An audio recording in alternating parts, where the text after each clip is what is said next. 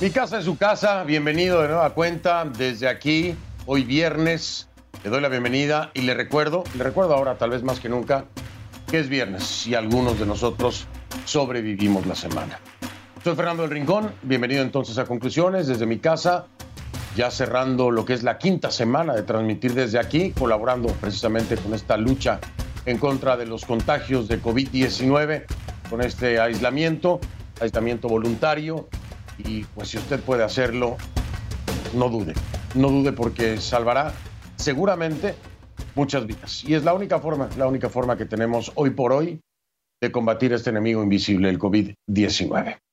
Le voy a mostrar, como todas las noches, imágenes en vivo de Miami en este viernes, en la zona del Brickell City Center, que permanece cerrado ya desde hace aproximadamente dos semanas, tres semanas y media el Brickell City Center cerradas todas sus tiendas. Y le digo que, de acuerdo a cifras del Departamento de Salud de la Florida, se siguen confirmando casos nuevos de contagio. Hoy son 885 casos adicionales de COVID-19, elevando el total de la Florida a 30.533. El número de muertes en el estado superó los 1.000, con 59 muertes anunciadas durante el día de hoy se eleva la cifra total entonces a 1046. El condado de Miami-Dade sigue siendo el que tiene más casos confirmados con 10.926 y 278 muertes. Ahora, fíjese, hay un dato muy interesante. Un estudio realizado por la Universidad de Miami, junto con el condado de Miami-Dade, sugiere que entre el 4% y el 8% de la población del condado de Miami-Dade, que es el epicentro en el estado, entre 120 mil y 220 mil personas, pudieran tener COVID-19. Imagínese usted. Le repito, este es un estudio, ¿no? Es un estudio, pero hablan de entre 120 mil y 220 mil personas que pudieran tener el COVID-19. Y a pesar de esto, a pesar de esto, el alcalde Carlos Jiménez, el alcalde del condado Miami-Dade, dice que no ha cambiado sus planes y que continúa con la reapertura de los parques. Ahí está. ¿Usted qué cree? ¿Es la decisión correcta o no? Bueno, mientras lo piensa, Arrancamos de lleno entonces con estas conclusiones.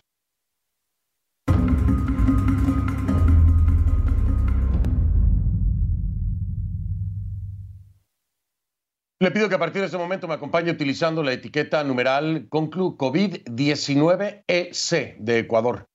Conclu COVID-19EC, esa es la etiqueta, por favor, el hashtag. A mi cuenta en Twitter, sus comentarios con esta etiqueta, arroba es la cuenta en Twitter, arroba el hashtag ConcluCovid19EC. Más de 2,7 millones de infectados y más de 195.900 muertos. Esas son las cifras más recientes de la pandemia de coronavirus, de acuerdo a los datos de la Universidad Johns Hopkins, esto a nivel mundial, por supuesto. Estados Unidos, Estados Unidos superó este viernes los 50.000 muertos por coronavirus. El país se acerca también a los 900.000 contagios y se han practicado más de 5 millones de pruebas, según palabras del vicepresidente Mike Pence. Tras causar polémica e indignación, el presidente Donald Trump, ¿se acuerda? Ayer que hablábamos de sus comentarios acerca de la luz ultravioleta y los desinfectantes. Bueno, el día de hoy dice, fue sarcástico, que no lo decía en serio, ¿no? que no estaba sugiriendo que se pudiera inyectar desinfectante a las personas. Esto fue lo que dijo hoy Donald Trump.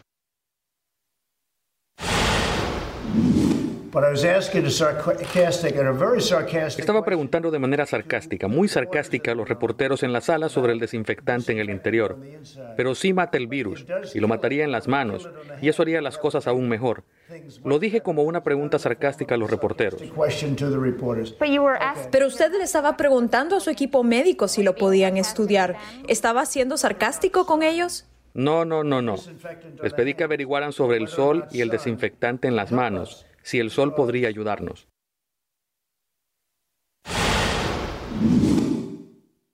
Usted ya lo escuchó. Trump niega haber pedido a los expertos que investigaran si se podía inyectar el desinfectante. Pero vamos a dejarlo claro. El presidente está mintiendo. Está mintiendo. Y en este punto, en este punto particular, es un mentiroso con todas las letras porque sí lo pidió. Sí lo pidió. Y una vez más, una vez más, pues no es la primera vez, una vez más se echa para atrás tratando de justificar su acción. Para que todos hablemos de eso y dejamos de hablar del coronavirus, ¿o por qué? ¿Por qué lo hace? Pero está mintiendo. En esto es un mentiroso.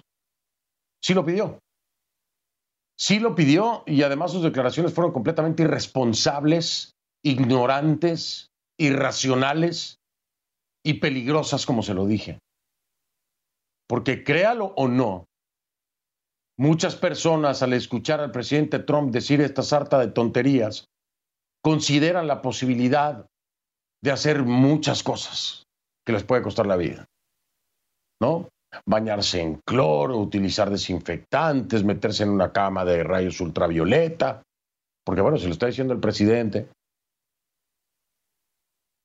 No hay en la declaración de Trump, no hay ningún indicio de que estuviera siendo sarcástico. No hay. Se lo presenté, es claro. Pero sí, sí hay indicio, claro, contundente, de que puso en aprietos a los expertos de su propio equipo. Mire, la cara de la doctora Deborah Birx que es miembro del equipo de trabajo de la Casa Blanca sobre la respuesta a la pandemia, es un claro ejemplo, un claro reflejo de la embarazosa situación. Otros funcionarios de la administración Trump también se tomaron en serio lo que dijo el presidente y comenzaron a emitir comunicados y advertencias sobre las letales consecuencias de este tipo de prácticas. Ciertamente no recomendaría la ingesta de desinfectante. Esto lo dijo a CNN el comisionado de la Administración de Alimentos y Medicamentos de Estados Unidos. Es decir, a ver, estemos claros.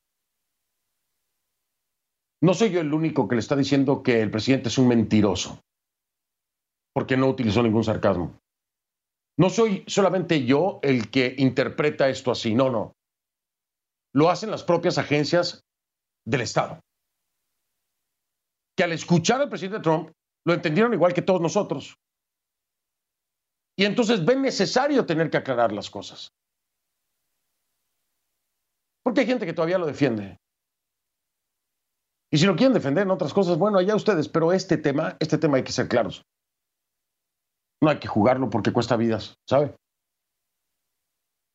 Este organismo que le estaba diciendo yo también advirtió sobre el uso de dos medicamentos que Trump ha mencionado como posibles tratamientos para el coronavirus, ¿se acuerdan?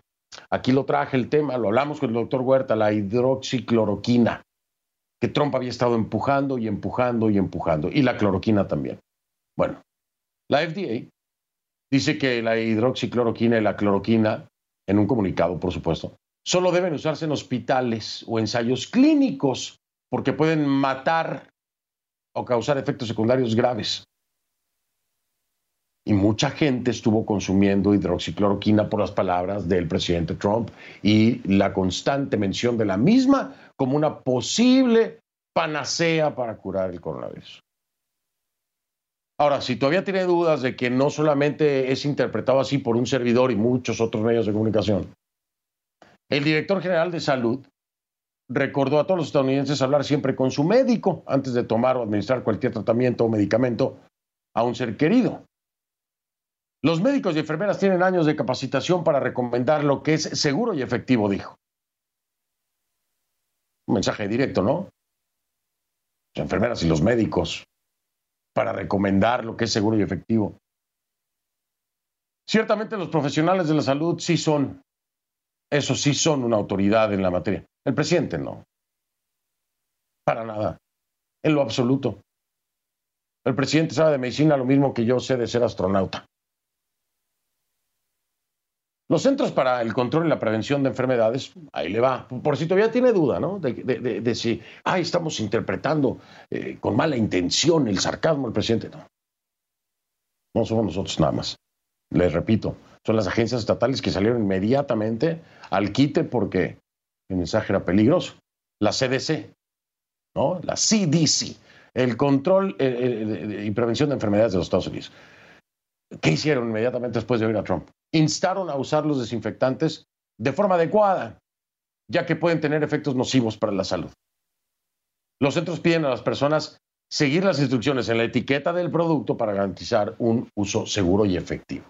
Numerosos doctores, así como la compañía que fabrica los desinfectantes marca Lysol, advirtieron que la inyección o ingesta de desinfectantes es peligrosa. En ninguna circunstancia, advierte la compañía, el producto debe tomarse o inyectarse. Más claro ni el agua, ¿no? Hasta las empresas que producen desinfectantes dijeron, tenemos que reaccionar a esto.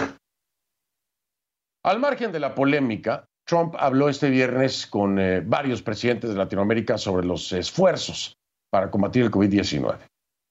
A su homólogo del Salvador, a Nayib Bukele, prometió enviarle respiradores, al igual que al presidente de Ecuador, Lenín Moreno. Y vamos precisamente hasta Ecuador, porque hace unos minutos hubo un mensaje por parte del presidente Lenín Moreno para los ecuatorianos y tenemos que, ver la información. Vamos justamente a comprobar cómo avanza el coronavirus allá en Ecuador, qué es lo que se está haciendo, pero déjeme, déjeme primero ver si ya tenemos a Ana María Cañizares lista para entrar con ella o continuamos monitoreando el mensaje del el presidente Lenín Moreno. En un momento vamos con ella, perfecto. Entonces déjeme avanzar y le doy eh, el estado, los números eh, del contagio de coronavirus en, en América Latina y el Caribe. Iniciamos como siempre de forma en orden alfabético. Argentina reporta 3.607 contagios y 176 fallecidos. Bahamas tiene 72 casos y 11 muertos. Belice, Belice se mantiene con 18 infectados y 2 muertos. Bolivia, 807 casos confirmados, 44 defunciones. Y en Brasil los casos subieron hasta 52.995 y son 3.670 muertos ya. Chile, 12.306 casos y 174 fallecidos. Colombia, 4.881 contagios y 225 muertos. Costa Rica, 600, 687 casos y 6 defunciones. En Cuba el régimen reconoce 1.285 contagios y 49 fallecidos. Y en Ecuador, en Ecuador, la cifra oficial es de 22.719 casos y 576 muertos. Vamos ahora con El Salvador, 261 casos y 8 muertos.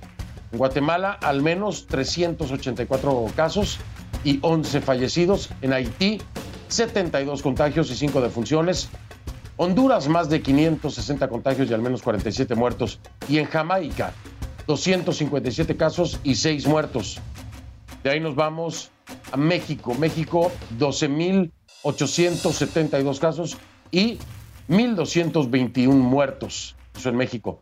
Nicaragua, el régimen Ortega Murillo, sigue reportando 11 casos y 3 muertos. Te lo subrayo, de acuerdo al régimen. Ortega Murillo. Panamá, 5.338 y 154 fallecidos. Paraguay, 223 y 9 muertos. Perú, 21.648 contagios y 634 fallecidos.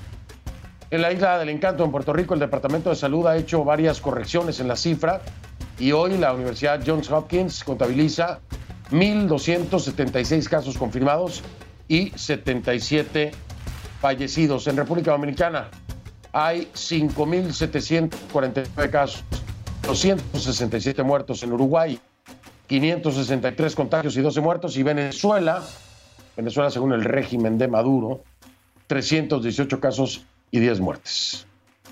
Estas son las cifras. Hay actualizaciones. Hay actualizaciones. Panamá reporta 5.338 casos confirmados, 154 muertes por coronavirus. Es una actualización que me acaba de llegar. Guatemala también me llega actualización, 430 casos confirmados y 11 muertes por coronavirus. Esta es la información que me está llegando en este momento. Se la voy actualizando. Bien, ahora, en México, en México y en otras partes, ¿eh? pero la información concreta es, sobre México. Están ocurriendo hechos inadmisibles, eh, irracionales, absurdos, muy preocupantes. Muy preocupantes. ¿De qué le estoy hablando? Están agrediendo a los trabajadores de la salud. Sí. Especialmente a las enfermeras. Se les ha agredido verbalmente, pero también físicamente. Y hasta se les niega el acceso al transporte público. Hace instantes, precisamente, el subsecretario de Prevención y Promoción de la Salud, este Hugo López Gatel, presentó el caso de una enfermera que fue brutalmente agredida el 17 de abril y sufrió lesiones considerables. Afortunadamente ya se encuentra fuera de peligro. Ahora, los presuntos agresores, un hombre y una mujer, fueron detenidos, esta es información de la Fiscalía General de la Ciudad de México, por su probable responsabilidad en la comisión de los delitos de tentativa de homicidio y discriminación en agravio de una trabajadora de salud. Hay que estar locos, hay que estar mal de la cabeza, hay que vivir en un universo paralelo. Esa gente a la que agredieron, enfermeras, médicos, todos los trabajadores de salud, son los que están salvando vidas. Y cuidado ahí, uno de estos agresores termina en un hospital. Y si el enfermero o el doctor actuara igual que ustedes, se iban a morir, ¿eh? Pero no lo hacen. No lo hacen. Ojalá puedan entrar en razón, ojalá alguien los pueda hacer entrar en razón y si no, que acaben tras las rejas. ¿Sabe? Porque es lo que se merecen. Estar tras las rejas. Porque cualquier agresión debe ser castigada. Pero una agresión a una persona que hoy está arriesgando su vida para salvarla de otros, que incluso han perdido sus vidas por salvarla de otros en otras partes del mundo, hay que ser muy animal. Hay que ser muy animal para hacer eso. Ojalá paren, ojalá entiendan. No se lo merece nadie, mucho menos trabajadores de la salud. Muchos países de la región todavía no han reportado haber llegado al pico de la pandemia, pero ya han empezado a presentar medidas para la reapertura. El presidente Piñera anunció el plan Retorno Seguro en Chile, aunque sin presentar fechas. Y en Ecuador, el 4 de mayo se pasará de la fase de aislamiento a la de distanciamiento social. El anuncio llega solo un día después de que las autoridades dijeran que se había duplicado el número de casos. Esto, es raro, ¿no? Se duplica el número de casos, entonces ahora ya cambian de estrategia. Eh, y esto era a consecuencia del retraso en el procesamiento de las pruebas. En Ecuador siguen muy presentes las denuncias por saturación hospitalaria y sigue habiendo problemas con el registro de los cadáveres. Las autoridades reconocen 576 fallecidos por coronavirus, al mismo tiempo que hablan de más de un millar de fallecidos probables por la misma causa, o sea, más de mil fallecidos probables y solo 576 seguros. La ministra de Gobierno, María Paula Romo, dice que el pico ya pasó en la mayor parte de las provincias. Pero bueno, para ponernos al día con los acontecimientos en Ecuador, voy con Ana María Cañizares en vivo desde Quito. Nos tiene toda la información. Hace unos minutos habló precisamente el presidente Lenín Moreno. Ana María, ¿cómo estás? Te saludo. Eh, bienvenida aquí a casa y te escucho con mucha atención. Buenas noches. Hola, ¿qué tal Fernando? Así es, el presidente de la República, Lenín Moreno, hace pocos minutos en cadena nacional anunció cómo se realizará este inicio de una nueva normalidad en el Ecuador en medio de la pandemia del coronavirus. Y justamente al día siguiente, después de que el gobierno confirmó que se duplicaron los casos de 11 mil a más de 22 mil casos confirmados en todo el Ecuador a causa de un represamiento de pruebas que apenas pudo ser eh, procesada en los últimos días y que dio este nuevo resultado de contagios. El presidente en la cadena ha indicado que todo dependerá de la disciplina de los ciudadanos para poder reactivar algunos sectores de la economía. Dijo que si en algún caso los contagios nuevamente comienzan a aumentar y a registrarse, tomarán nuevas medidas drásticas, dijo el presidente Lenín Moreno. Dijo que las empresas deben adecuar los protocolos a los que ya emitirá el Comité de Operaciones de Emergencia en los próximos días para poder reactivar estos sectores.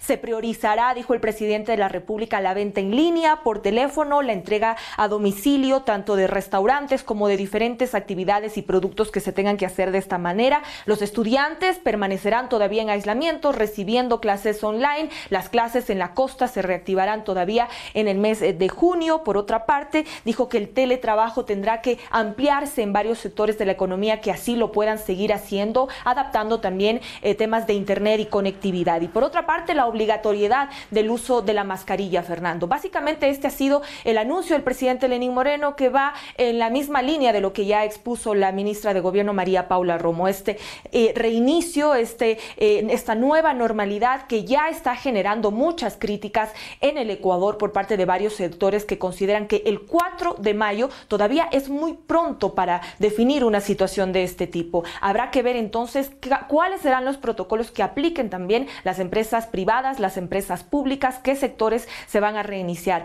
Así que hay mucha incertidumbre conforme a lo que está sucediendo, si es que se mantendrá, por ejemplo, algunas restricciones todavía para la provincia del Guayas, que es la más impactada. Lo que se han indicado las autoridades es que se mantendrá un sistema de semaforización, es decir, ciertos cantones, ciertas provincias, ciertas regiones que tengan más número de contagios y, se estudiará también el comportamiento eh, de los ciudadanos, podrán levantar ciertas restricciones. De lo contrario, no. Los vuelos siguen suspendidos, eh, las fronteras siguen cerradas en su mayor parte y solamente se permitirán estos vuelos humanitarios que han llegado de traslado, de ida y de salida de pasajeros desde, desde y hacia el Ecuador, Fernando.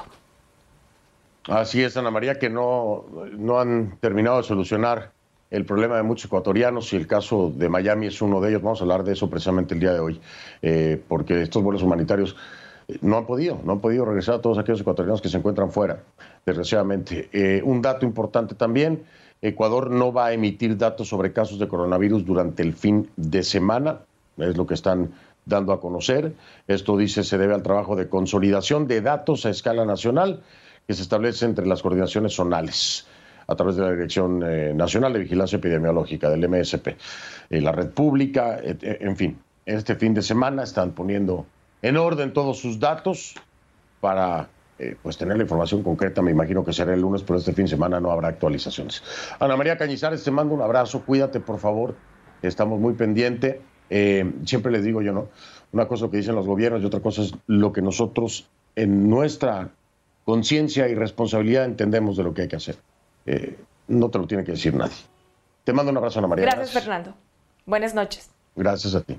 Buenas noches. Bien, eh, voy a hacer una pausa y voy a rezar. Vamos a hablar de este tema de Ecuador. Ya escuchó usted a Ana María Cañizares hablar de los vuelos humanitarios, ¿no? Aquí en Miami, al menos, aquí en Miami no ha podido salir un montón de ecuatorianos. Cristian Ceballos es concejal de la ciudad de Miami-Dade y va a estar aquí en vivo para hablarme de esto, porque vuelos humanitarios, pero de aquí ellos no se han podido ir. ¿Con qué se quedan de dinero? ¿En dónde se quedan? ¿Cuánto tiempo les dura? ¿Qué comen? Imagínense ustedes están en su lugar. Hago una pausa, regreso para hablar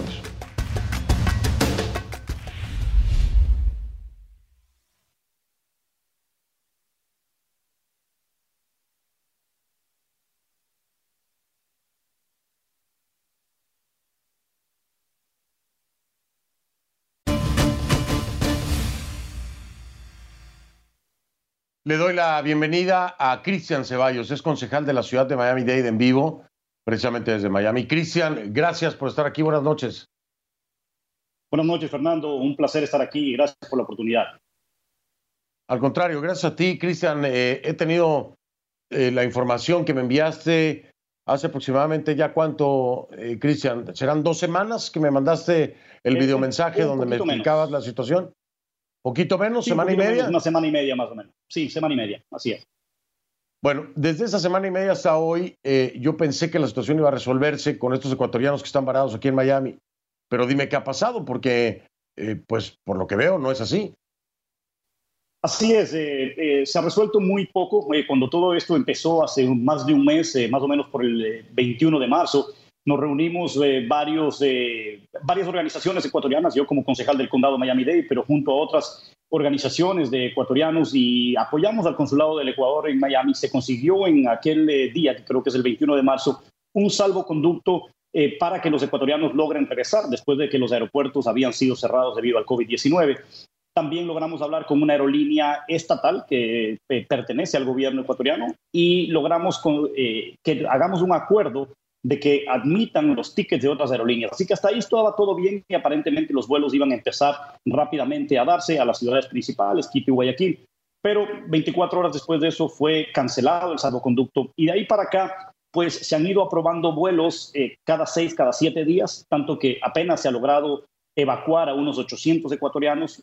Solo en el área de Miami-Dade eh, o del sur de la Florida eh, todavía quedan casi 2.000 ecuatorianos. En todo Estados Unidos quedan otros 2.000 y alrededor del mundo otros 4.000. Así que estamos sumando casi 8.000. Pero si nos vamos al área local aquí en Miami, lo que estamos manejando nosotros, son casi 2.000 ecuatorianos que todavía quedan porque estos vuelos han sido muy escasos. Entonces, eh, estos ecuatorianos están entrando ya en desesperación porque se les ha ido acabando los recursos de, comida, de vivienda, etcétera.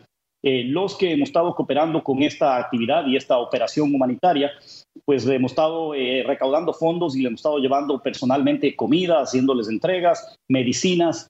ha habido mucha gente buena cooperando, pero se están acabando ya los recursos y las posibilidades mientras tanto vemos que el gobierno nacional en Ecuador, no los consulados, porque el consulado del Ecuador en Miami para mí ha hecho un buen trabajo, pero el gobierno nacional en Ecuador ha estado muy lento en las operaciones y aparentemente eh, no, no ven una, una brevedad a esta operación y la situación se está poniendo cada vez más complicada. Cristian, estamos hablando de 2.000 entonces ecuatorianos solamente a nivel local que todavía se encuentran varados aquí quiero preguntarte, vamos a entrar en detalles particulares, que esto es muy importante, porque cuando se habla de ecuatorianos, eh, uno no, piensa en tal vez padres con hijos, matrimonios con hijos, eh, familiares eh, solos. cuéntame cómo está conformado este grupo de ecuatorianos.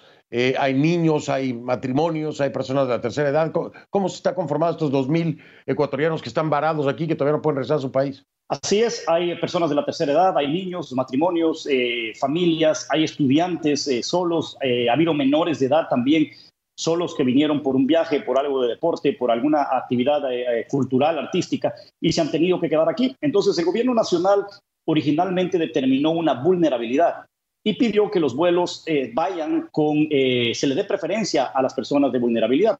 Pero ahí venían dos temas. Para empezar, eh, siempre se ha llamado de vuelos humanitarios. A mí no me ha gustado mucho esa palabra humanitario porque todos estos vuelos han costado dinero. Les ha costado a los eh, ecuatorianos 500, 600, 700 dólares y ahora incluso ya hay por ahí eh, aerolíneas ofreciendo vuelos a mil dólares solo esta ida desde Estados Unidos a Ecuador. Entonces se dio esta vulnerabilidad, pero el pedido que yo hacía desde un inicio a las autoridades ecuatorianas decía, bueno, porque nos dimos cuenta en el primer vuelo que había gente vulnerable pero que no tenía para pagar el, ticket de avión y había gente no vulnerable que tenía para pagar el ticket. Entonces, lo que pedíamos es que dos tercios de avión vaya de personas vulnerables, tercera edad, discapacitados, niños, eh, mujeres embarazadas, y un tercio se llene de cualquier persona que pueda costear ese avión, pese a que no nos gustaba mucho el, el costo de los vuelos, pero no había otra.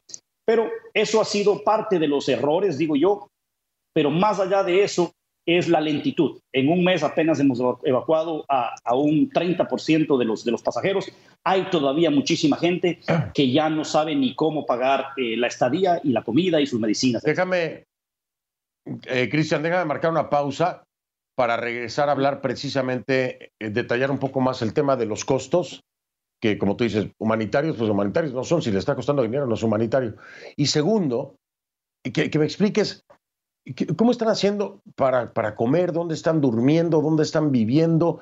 Porque esto es una logística muy difícil de, coordinar, ¿no? Hay gente trabajando en eso, apoyándolos, por supuesto, pero eh, entender qué es lo que está pasando. Regreso un momento después de la pausa con Cristian Ceballos, eh, concejal de la ciudad de Miami-Dade. Nos dice, a nivel local, solamente acá en Miami, 2.000 ecuatorianos todavía no pueden regresar a su país. 2.000 y a nivel mundial serían alrededor de 8 mil los ecuatorianos que no han podido regresar a su país. No han podido. Ahí están.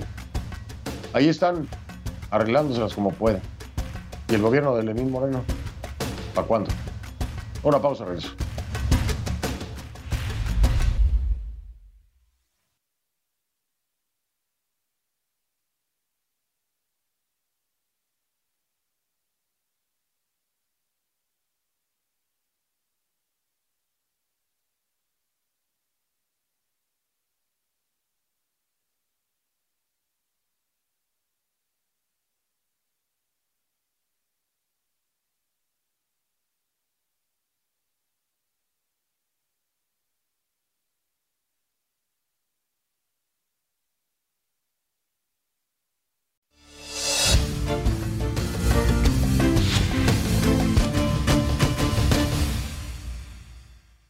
De vuelta con Cristian Ceballos, concejal de la ciudad de Miami Dade, en vivo desde Miami.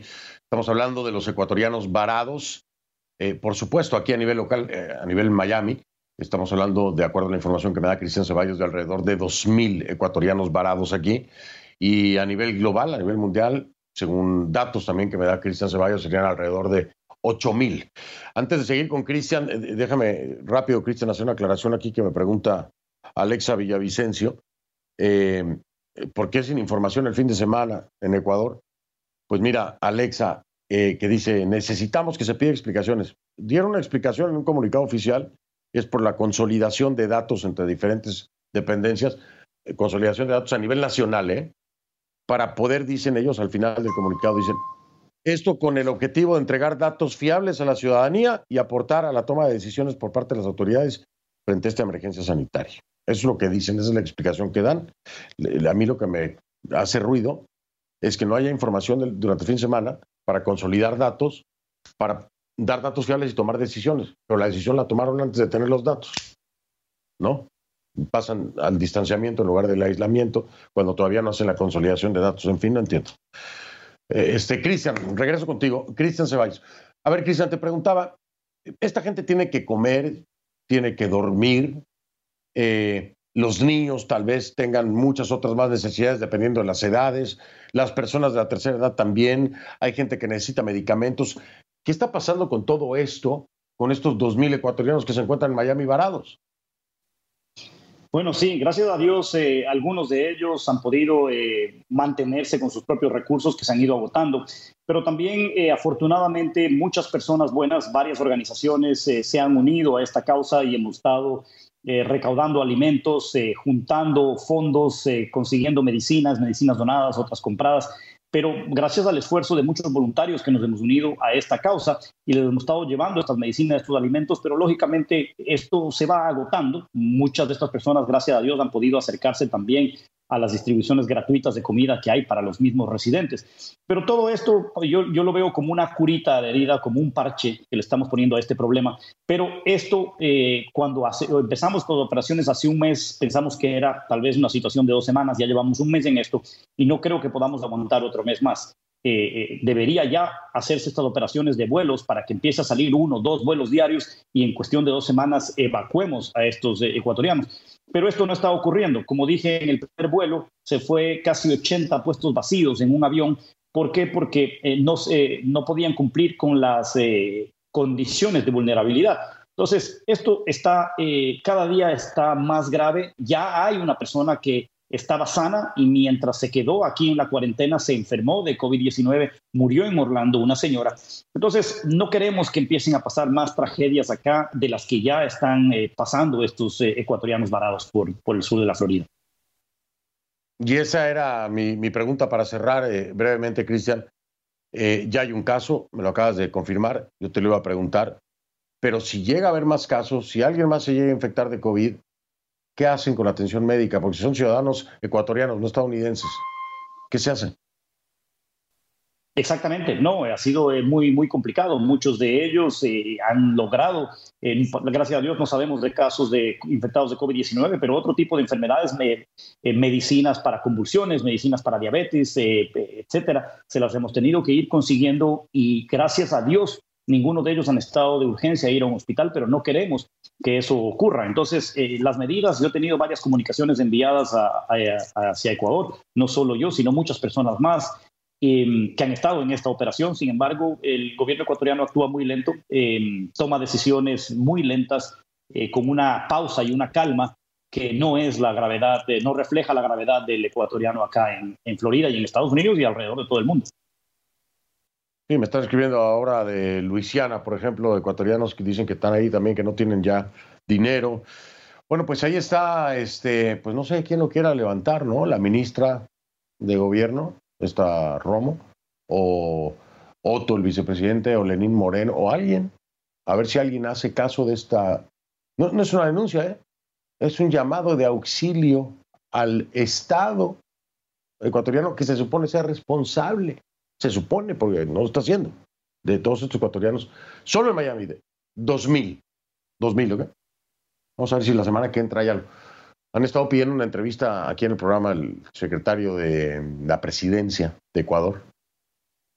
Pues estamos pensando, vamos a ver si la tenemos la semana que entra. Precisamente para hablar de esto y otras cositas más. Oye, gracias, Cristian. Espero que esto sirva de algo para todos estos ecuatorianos y que les ayude. Eh, mi solidaridad con ellos y estamos a la orden para, para cualquier cosa que pueda ayudarles y apoyarles. Gracias, Cristian. Gracias a ti, Fernando. Que estés muy bien. Una buena noche. Igual, buenas noches. Era Cristian Ceballos, concejal de la ciudad de Miami, en vivo desde Miami, precisamente. Hago una pausa, regreso. Gabriela Frías ya está lista. Nos tiene muchos datos. Reabrir la economía del estado de Georgia, en Estados Unidos, tiene a muchos con los pelos de eh, Preparan cubrebocas. En fin, hay, mucha información. Y Gabriela Frías me tiene lista. Ya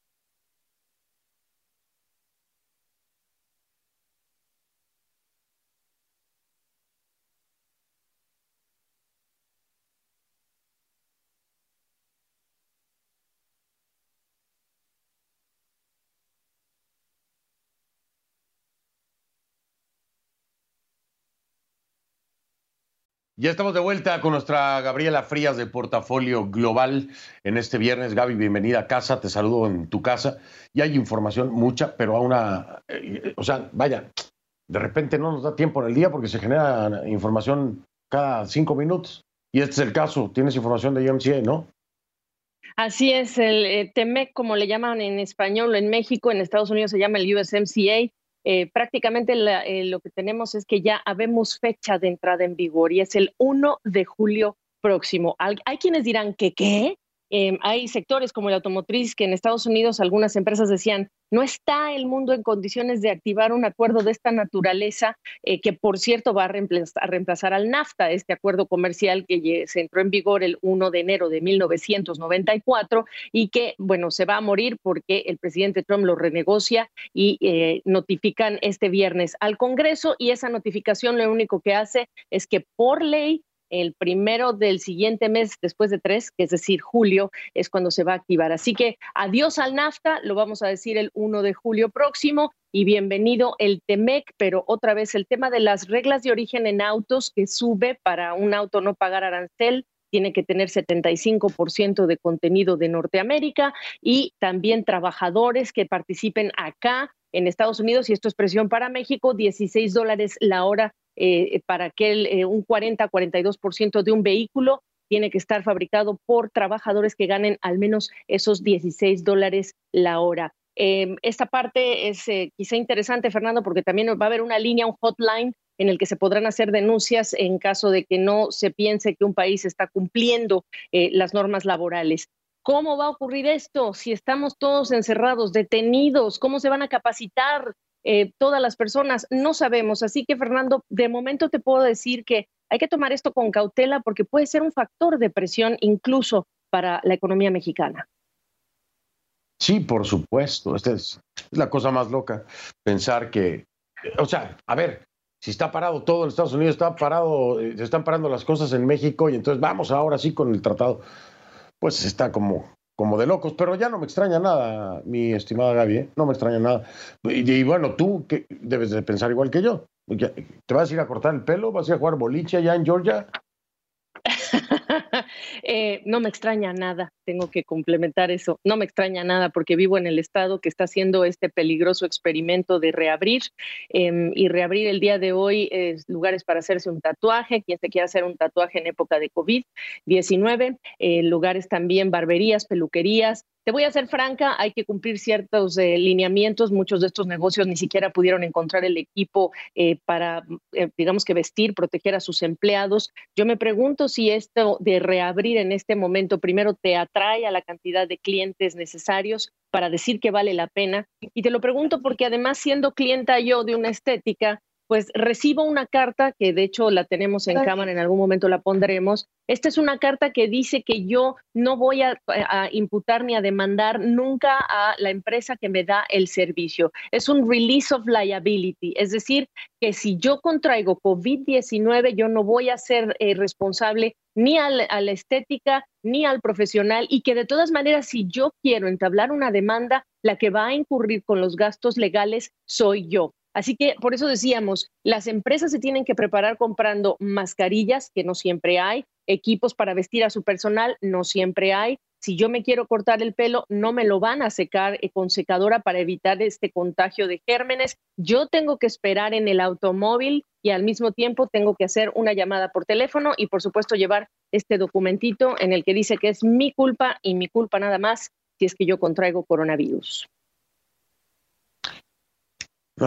este, yo de verdad que nunca me cortaría el pelo con tanta cosa que se tiene que hacer, pero bueno, menos saldría en este momento.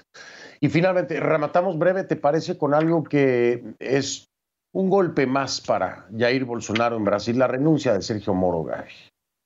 De esto vas a estar hablando tú y yo la próxima semana, Fernando, porque la bolsa se vino abajo 9%, tan pronto Jair Bolsonaro estuvo en Cámara, eh, diciendo que por interferencias del presidente que remueve al jefe de la Policía Nacional, él renuncia, luego el presidente Bolsonaro sale y dice que está mintiendo eh, Sergio Moro. Este es un hombre estrella, es el que eh, prácticamente hizo esta cruzada contra el lavallato, el pago de sobornos por negocios en Petrobras, que después salpicó a todo el continente. Y este hombre era muy importante en las filas de Bolsonaro, un presidente que se vendió como la era del el fin a la corrupción. Se va eh, eh, este Sergio Moro, eh, algunos piensan que podría candidatearse como presidente, pero en el Brasil hay toda una conmoción, incluso de los procuradores que dicen que es muy seria la acusación que se hace contra el presidente y también en los, entre los economistas, Fernando, hay quienes nos están diciendo que no descartan la salida incluso del propio ministro de Hacienda, de Finanzas, Paulo Guedes, en las próximas horas porque la salida de Moro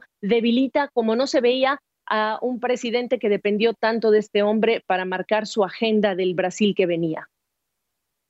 Efectivamente, sí. Eh, eh, fue la estrella durante mucho tiempo. Bueno, lo seguía siendo Sergio Moro y, ahora, ahora puede ser la causa de una caída abrupta y dolorosa de, Bolsonaro. Se mueven muchas piezas ahí, muchas piezas, todo lo que hay detrás que no sabemos además.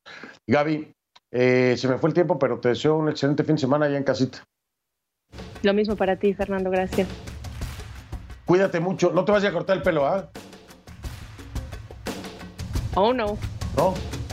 Ah, bueno, ok. Ya me quedo tranquilo entonces. Ay, Gabriela Frías de Portafolio Global desde su casa allá en Atlanta y aquí desde mi casa le digo buenas noches. Soy Fernando del Rincón, desde casa le digo buenas noches. Pase lo mejor que pueda el fin de semana. Cuídese, no se exponga y sea responsable con usted y con los demás. Sobre todo disciplinado. Lo dejo con imágenes en vivo de Miami, del Brickell City Center.